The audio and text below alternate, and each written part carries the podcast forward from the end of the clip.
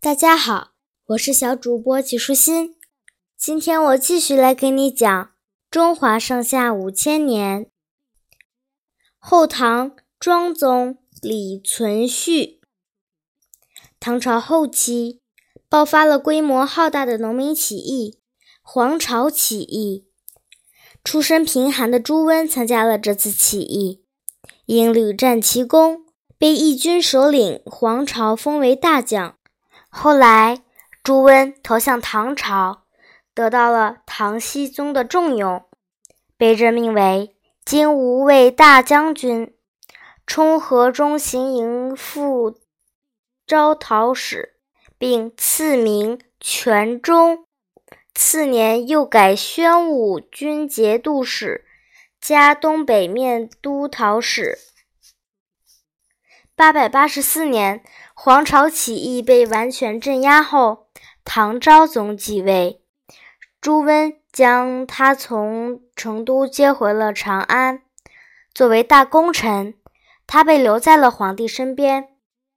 于是，朱温利用手中的职权。将皇帝身边的宦官全部诛杀，完全控制了唐昭宗。九百零四年，朱温逼迫唐昭宗迁都洛阳，随即派人将其杀害，拥立唐哀帝继位。九百零七年，朱温废掉唐安帝，自立为帝，国号梁，史称后梁。定都汴京，后来曾经一度迁都洛阳。朱温就是后梁太祖，后梁的建立拉开了五代十国的序幕。朱温建立后梁的时候，幽州的刘仁恭、河东的靖王李克用，形成了北方的两个较大的割据势力。与此同时，北方的契丹族也日益强大起来。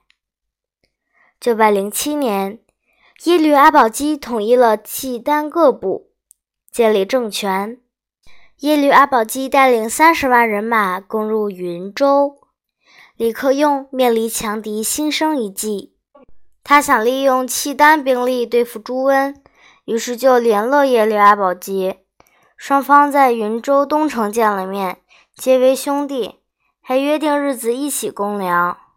但是回到契丹后，耶律阿保机仔细地分析了一下形势后，发现朱温势力强大，难以撼动，于是又派人暗地里跟朱温结成同盟。李克用得知此事后，气得一病不起。九百零八年，李克用病死，临终前。他把三支箭交给儿子李存勖，叮嘱他要想尽办法要消灭朱温、刘仁恭、耶律阿保机三人，为自己报仇雪恨。李克用死后，李存勖继承父位，做了晋王。他加强练兵，整顿军纪，在他精心严格的训练下，一向散漫的。沙陀族士兵被训练成一支精锐善战的队伍。凭借这支精锐之师，李存勖很快便从梁军手中夺过河东屏障潞州。为了保护河北，后梁立即出兵与李存勖展开激战。李存勖的部队连连告捷。九百一十一年，李存勖率兵把朱温率领的五十万大军打得溃不成军，狼狈逃窜。朱文兵败后，又急又气，当年被病死了。接着，李存勖又攻破幽州，把刘仁恭和他的儿子刘守光都活捉过来。押回晋阳。九百一十六年，耶律阿保机建立契丹国。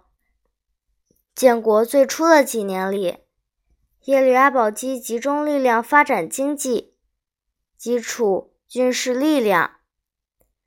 九百二十年，准备充足的耶律阿保机派兵南下，攻打晋王李存勖。李存勖亲自领兵应战，大破契丹兵，把耶律阿保机赶回北边去了。朱温死后，其子梁末帝继位。继续与李存勖频频交战。九百二十三年，李存勖灭了后梁，统一了北方，在洛阳即位称帝，改国号为唐，史称后唐。李存勖就是后唐庄宗。李存勖当了皇帝后。就开始贪图享乐。他从小喜欢看戏，登上帝位后，干脆从各地招来许多伶人，与他们在一起日夜切磋戏艺。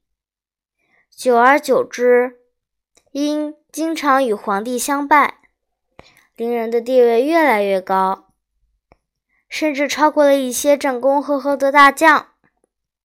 李存勖对伶人既恩宠有加，又恣意放纵，甚至还给了他们高官厚爵，这引起许多功臣的不满。不久，后唐便发生了内乱。